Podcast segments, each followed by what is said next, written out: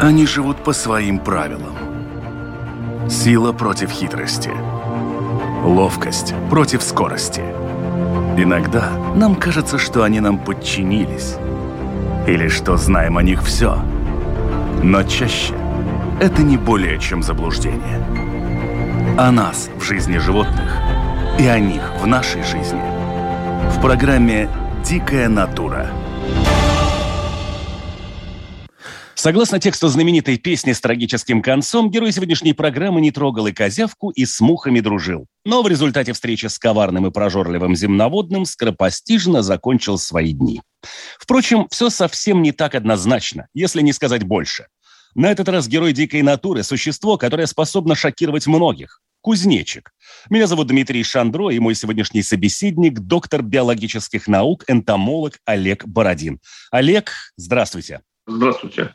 Первое, наверное, с чего хотелось бы начать, и прежде чем перейти к анализу прекрасной песни из нашего детства, давайте разберемся с кузнечиками как таковыми. Казалось бы, определить кузнечика может даже маленький ребенок. Но вот тут и начинается, пожалуй, одно из самых главных разочарований. Все ли кузнечики, которых мы так зовем, кузнечики? Нет, это сто процентов. Э, это очень древняя группа. Это насекомые, которые динозаврам фору дадут с точки зрения возможности выживания на планете.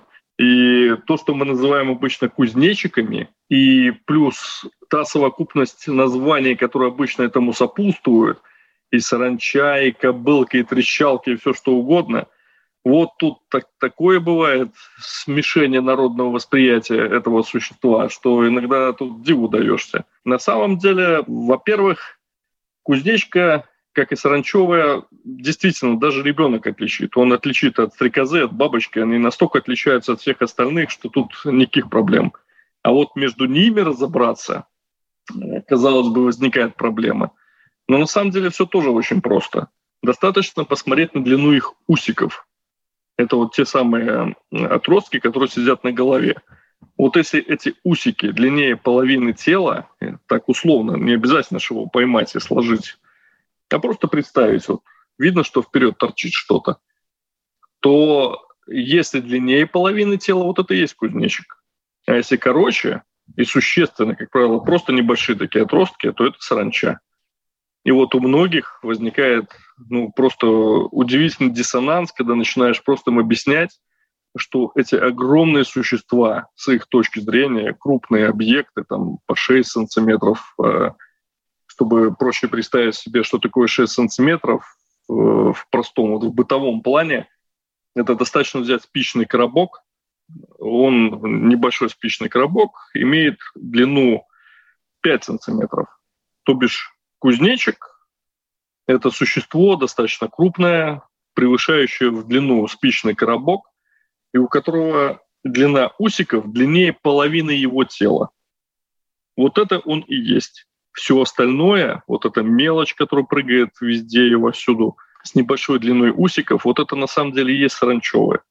И к типичной мигрирующей саранче, которая пугает всех и вся, что она там может сотни квадратных километров уничтожить за счет э, своей численности, к нашим объектам они никакого отношения не имеют. Хотя, э, сразу забегая вперед, скажу, что в Латвии уже несколько лет как регистрация даже иммиграционной перелетной саранчи известна. Но вот раз уж мы заговорили о саранче, то, в общем-то, да, нашествие саранчи было одной из египетских казней. То есть это упоминающееся в Библии событие, и она покрыла всю землю и пожрала всю зелень на земле и все плоды, которые уцелели от града.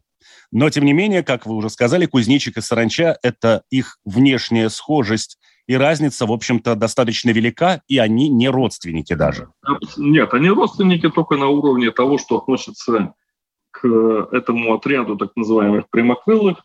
Э, то бишь, с точки зрения э, зоолога, это существа, у которого грызущий ротовой аппарат, прыгательные задние конечности, кожистые э, первая пара крыльев, ну и там ряд других признаков.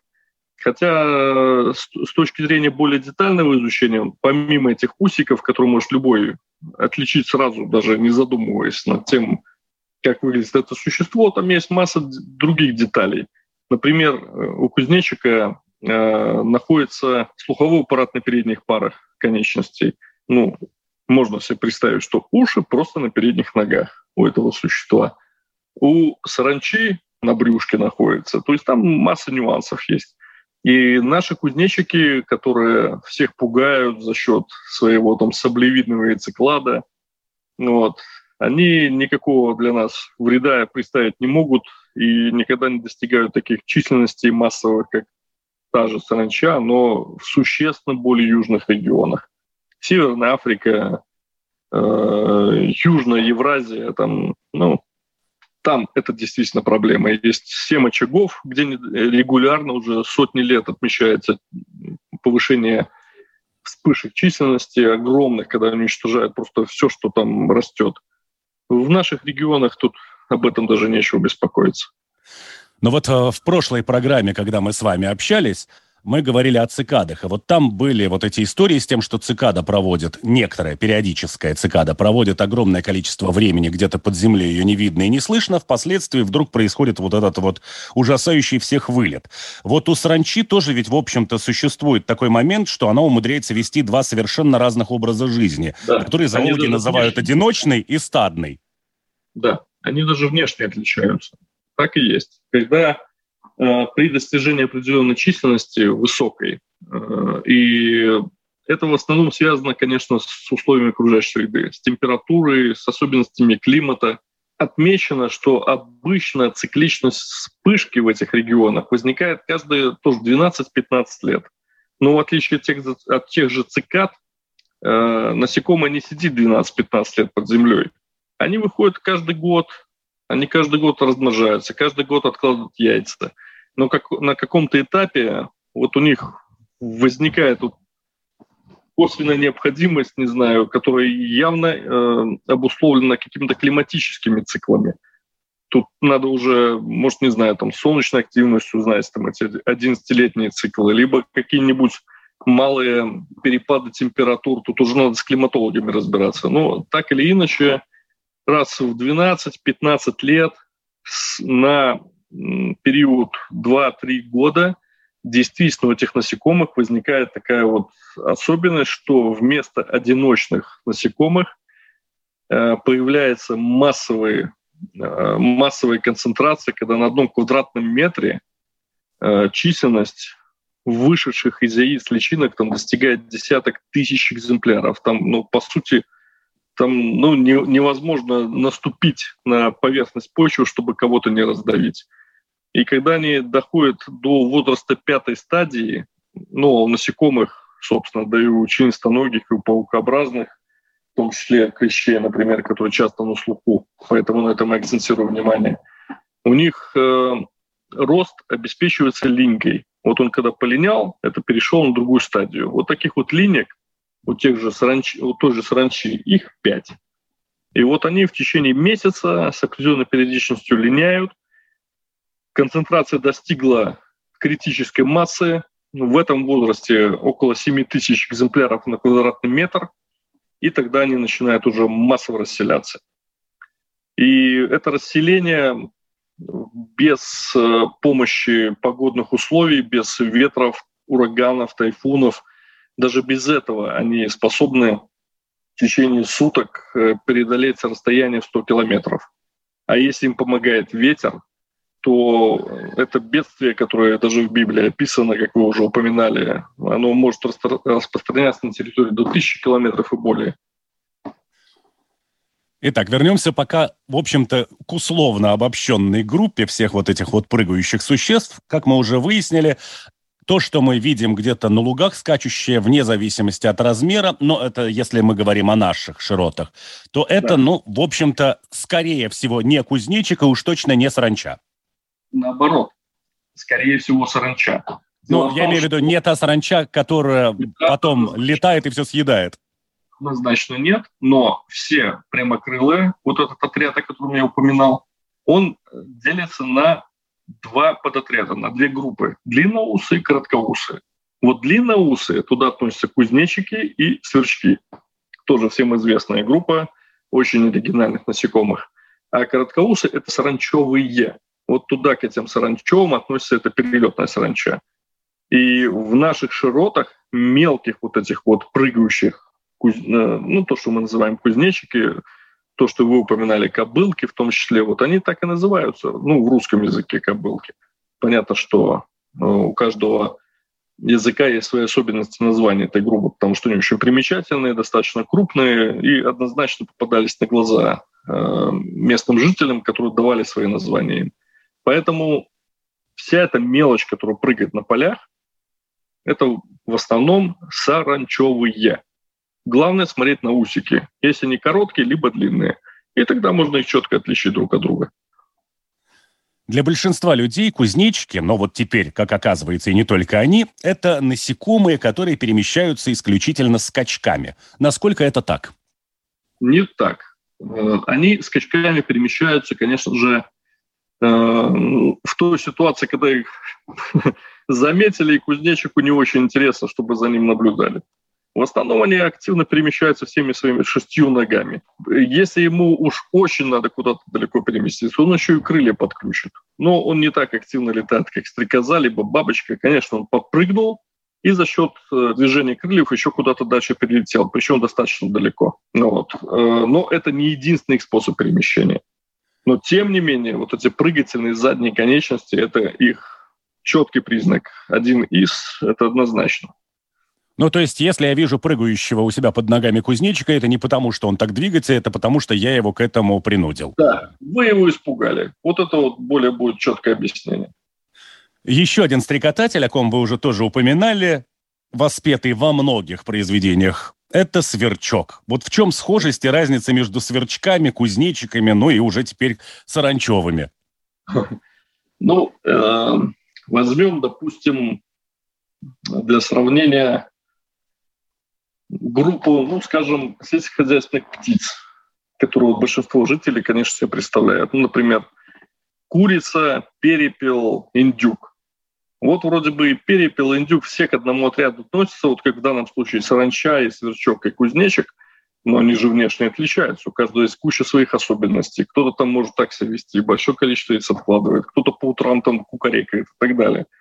Примерно так эти группы отличаются на уровне насекомых друг от друга – Среди сверчков есть колоссальнейшее количество разнообразных объектов, вплоть до того, что они оказывали очень и оказывают до сих пор очень серьезное воздействие на культуру некоторых народов, например, в Китае. Есть э, огромное количество видов, которые испокон веков, там, знаю, тысячелетиями культивируют, в специальных клетках содержат, хвастаются перед друзьями, кто как там поет, э, и названия такие у них очень романтические, там, утренний колокольчик, например, и так далее. Вот. В наших широтах, конечно, такие сверчки не живут, но, тем не менее, у всех э, э, с давних времен и в поэзии закреплено понятие, там, сверчок за печкой и так далее, который сверчит, находится дома – Э, он более близко родственен, опять-таки учитывая длину усов, как один из признаков, не из-за того, что длины, усы такие длинные, но это закрепившийся эволюционный такой признак у них. Он больше ближ, э, близок к кузнечикам в этом плане. Вот. С точки зрения как бы обывателя, э, сверчок, который живет в домах, он мало чем отличается от, по своей вредоносности, например, от таракана. Но в отличие от таракана он еще и поет, помимо всего прочего. Поэтому кому-то может такой пение нравится, кому-то нет. Вот. И э, объект в этом плане ну, такой двоякий с точки зрения восприятия. Я знаю массу людей, которые в силу разных причин э, держат дома сверчков для того, чтобы они, например, ночью начинали тихонечко так сверчать. Они не, не мешают особенно никому, потому что если их много, они друг с другом общаются, а если их мало, тогда они, конечно, начинают громко сверчать, звать друг друга, там, вплоть до того, как люди описывают, что телевизор могут заглушить по громкости. Вот. Но это своего рода такой белый шум, который создают у себя в квартире, э, либо текущий водопад, либо поющий сверчок. Поэтому объект, на мой взгляд, очень интересен. У меня в коллекции, в частности, живых было несколько видов, и у каждого своя специфика пения, свое время, когда они пели, это, это, ну, это сложно передать словами, это надо просто с этим столкнуться, это увидеть и почувствовать. Вы упомянули содержание сверчков в качестве объекта, который издает звуки, но именно специально для этого. Здесь, да. я думаю, стоит упомянуть для наших слушателей, что, в общем-то, поговорка «всяк сверчок, знай свой шесток» идет как раз-таки вот из как этого содержания. Да. да. Потому что вот эти вот ставятся специальные палочки, на вершине которой сверчок, в общем-то, и начинает издавать свои вот эти вот звуки. Да, как правило, там это целая даже индустрия, когда издаются, специ... Э, производятся специальные домики для них, такие либо сетчатые, либо глиняные, либо из э, какого-то другого материала изготовленные клетки размером, опять-таки, сопоставимые, ну, не знаю, с двумя объемами спичного коробка. Это настолько э, распространенная специфика, такой, не знаю, целые клубы общения между людьми, которые просто наслаждаются, казалось бы, такими элементарными вещами – но это позволяет осуществлять такую психологическую разгрузку у людей, что ну, это сопоставимо с э, восточными медитациями на самом деле. Поэтому, конечно, эти объекты ну, уникальные. Ну, так мне пришлось, не пришлось, я рад, что была возможность столкнуться с такими аспектами. Я честно скажу, что за этим однозначно есть смысл вот в этом контакте. Наверное, большой неожиданностью для многих станет еще один сверчок, вот который в наших тышеротах, как раз в отличие от вот этих э, поющих и звенящих, встречается значительно более регулярно, не только в домах, а точнее совсем не в них. Его прямой перевод с латыни – это сверчок-крот, ужас наших огородников с другим коварным и ужасным названием «медведка». Да. Будучи в различных регионах Европы, с медведкой сталкивался по-разному. В основном, да, была как бы задача сделать так, чтобы на какой-то территории с этой медведкой можно было что-то сделать. Ну, как правило, они заводятся там, где э, небольшое понижение, повышенный уровень влажности, они роют свои норы, повреждают корни.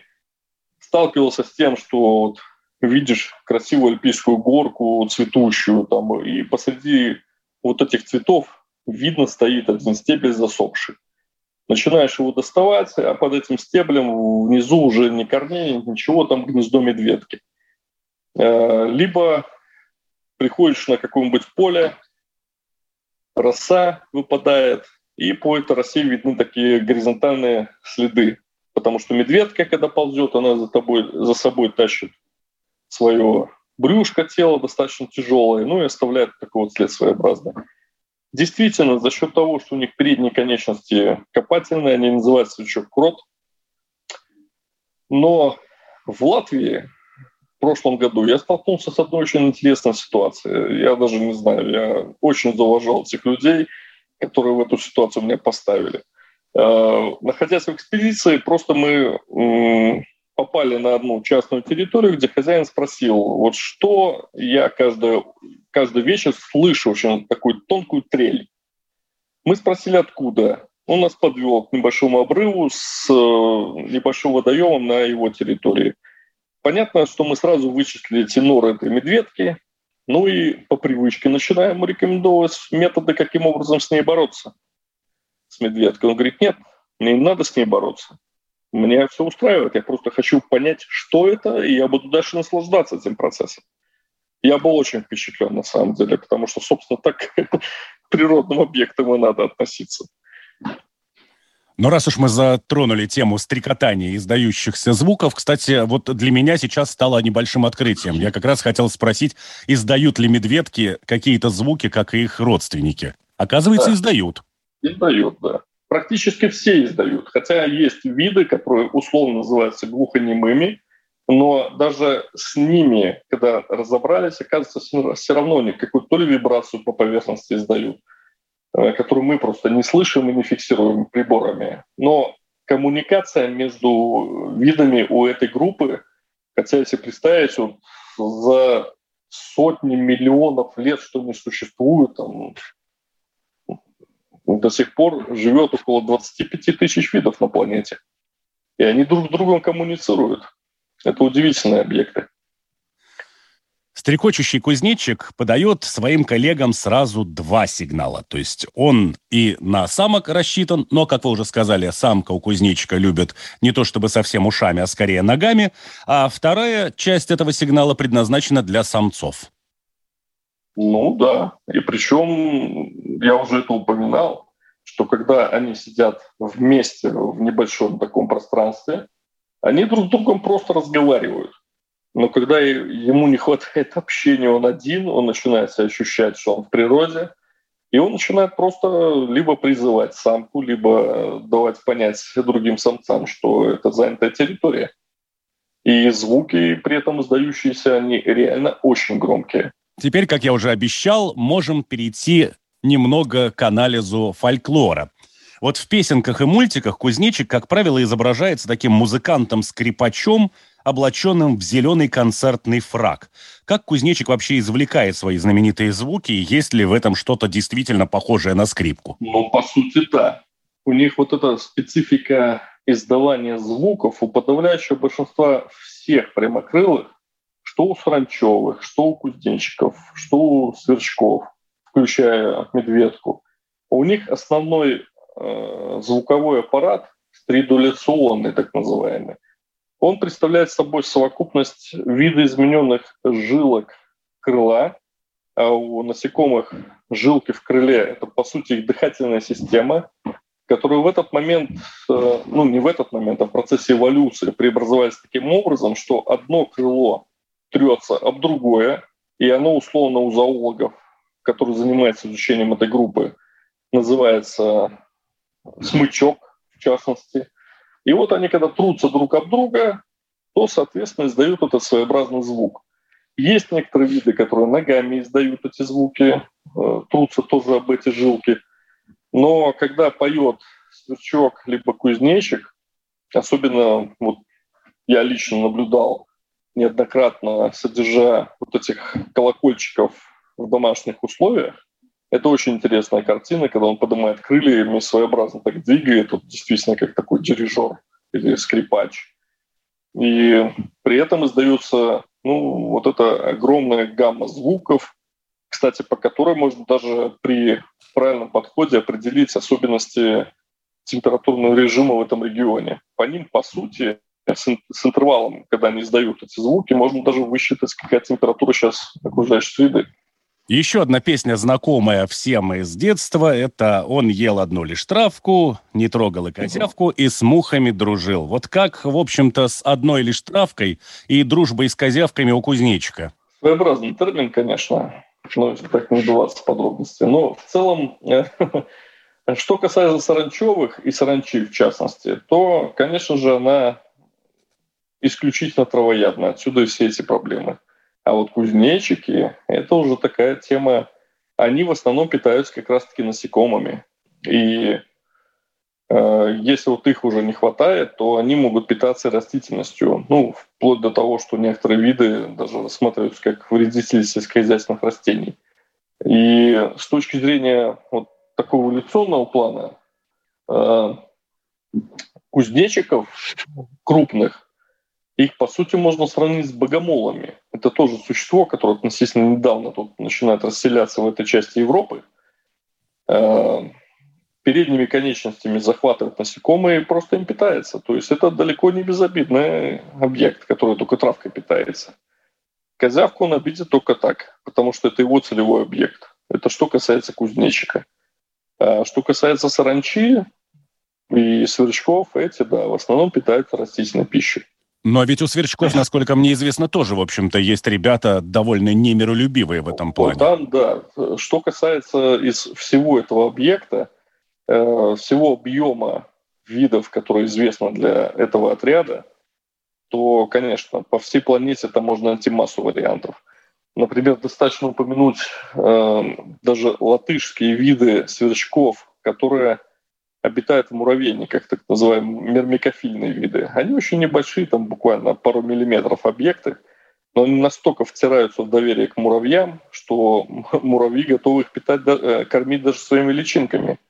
То есть этих объектов тоже не назовешь такими безобидными.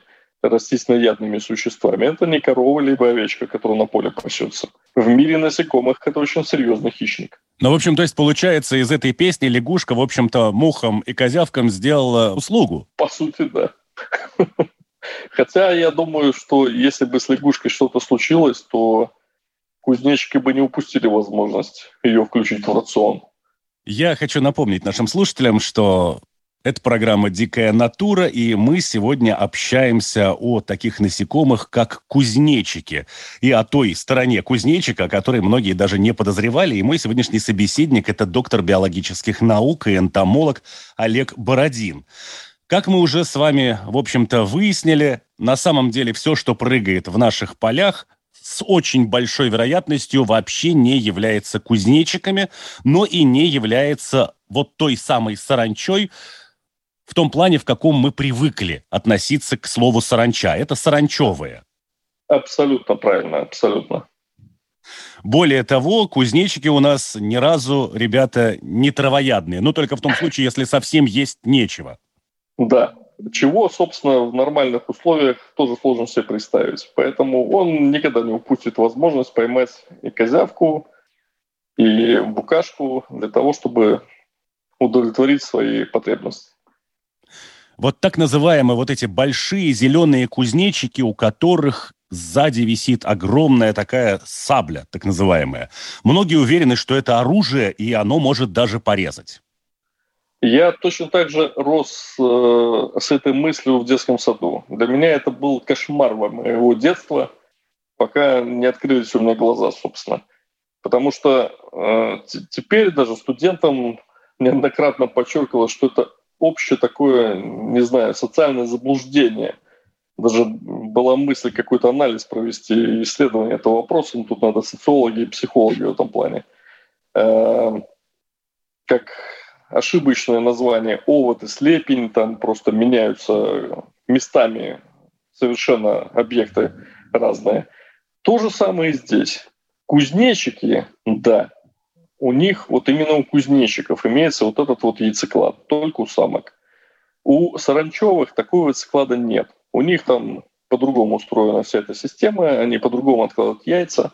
И поэтому, когда мы видим, естественно, это огромное существо, огромное в понимании обывателя, 6 сантиметров, хотя крупные кузнечики могут достигать в мировом масштабе, имеется в виду, объекты более 10-15 сантиметров. Вот в Латгальском зоопарке существовала культура относительно недавно кузнечиков, э, длина которых достигала почти там, 18-20 сантиметров. Это непередаваемое зрелище.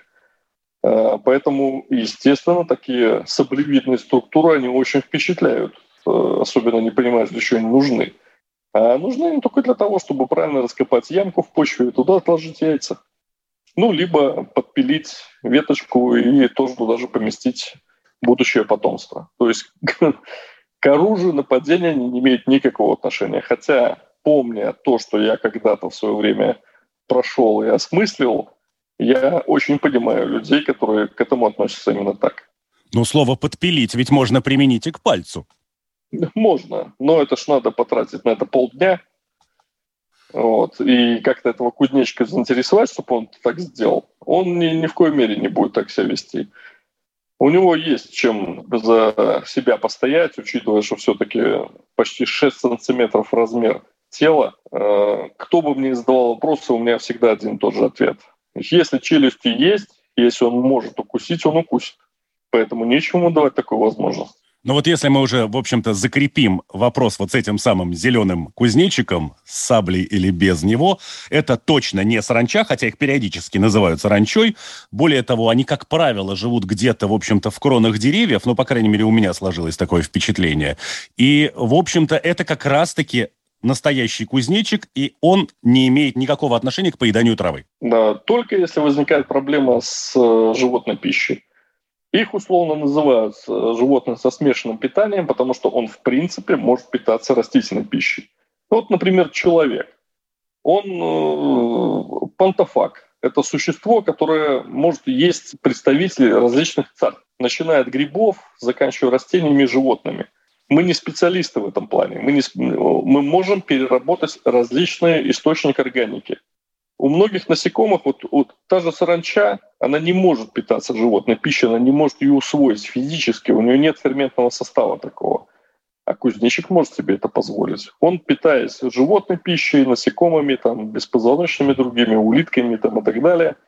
Тем не менее, если возникает проблема, не хватает пищи, ну, допустим, осень, они все ушли в спячку, либо неблагоприятные погодные условия, он не может на кого-то ну, он не охотится, он же не, не охотник специализированный. Попалось и попалось, поймал.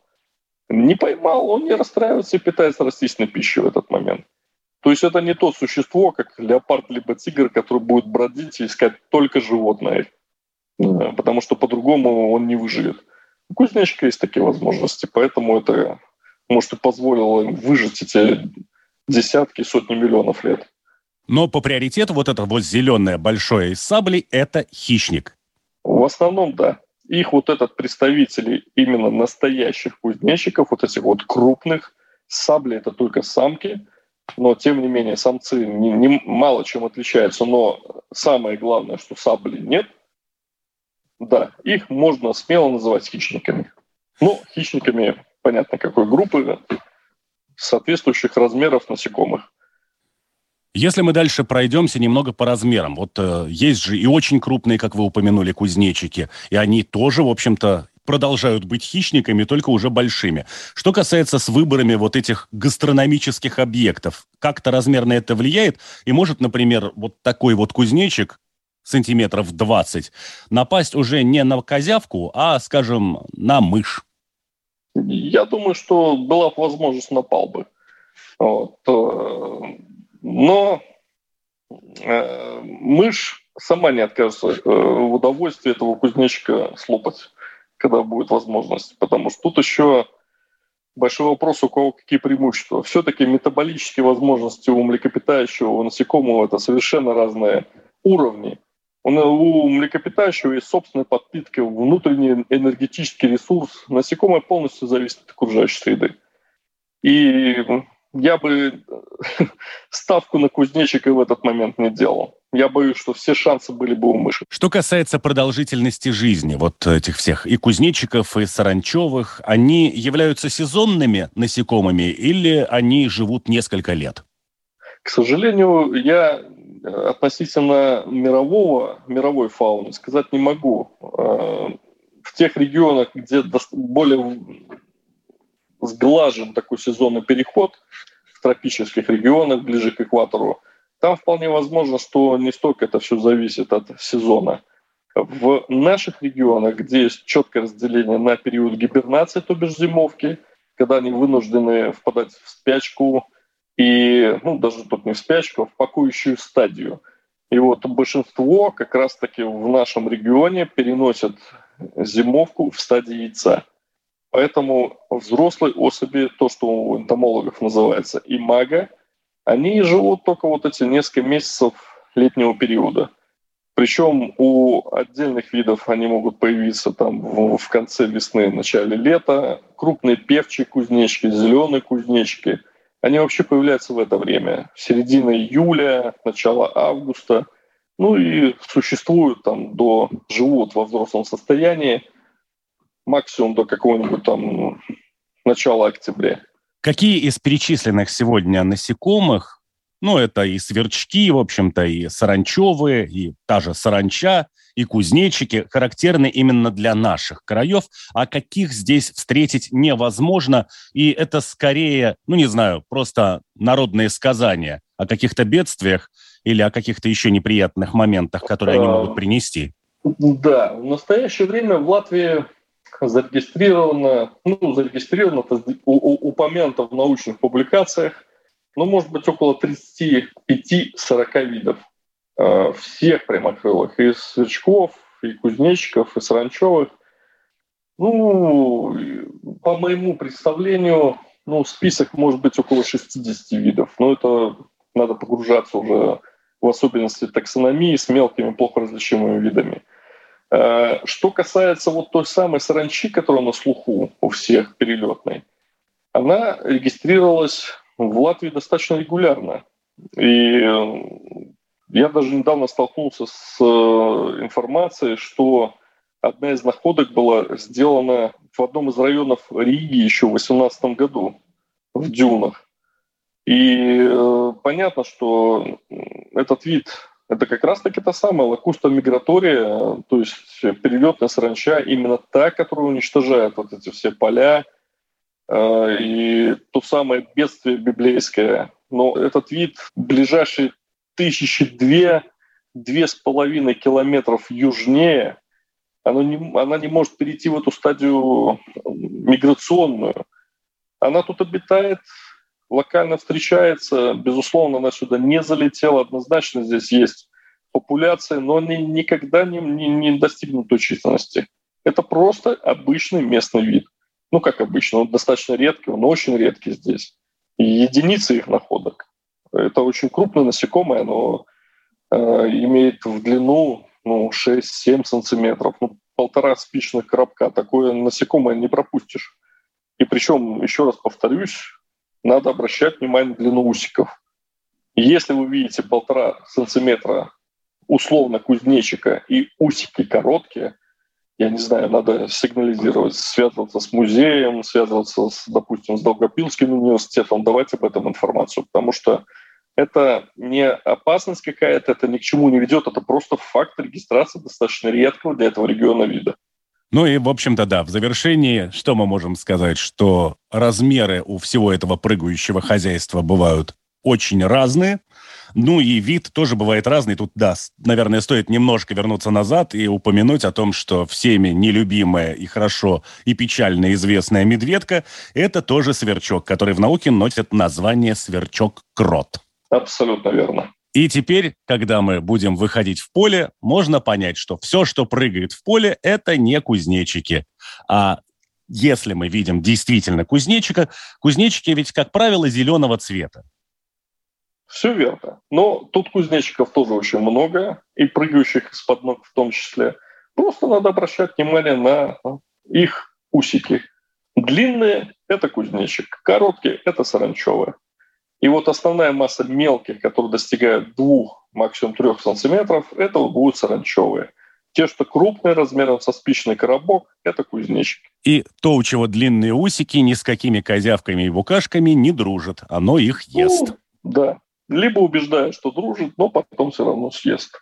Огромное спасибо, Олег, за беседу. Я напомню, это был доктор биологических наук, энтомолог Олег Бородин.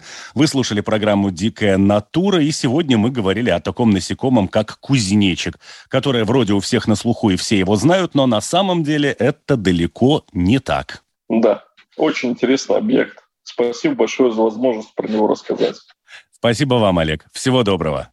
Да, всего доброго. До свидания. В завершении программы хочу лишь напомнить, что «Дикая натура» выходит на волнах латвийского радио 4 по понедельникам после 10-часового выпуска новостей.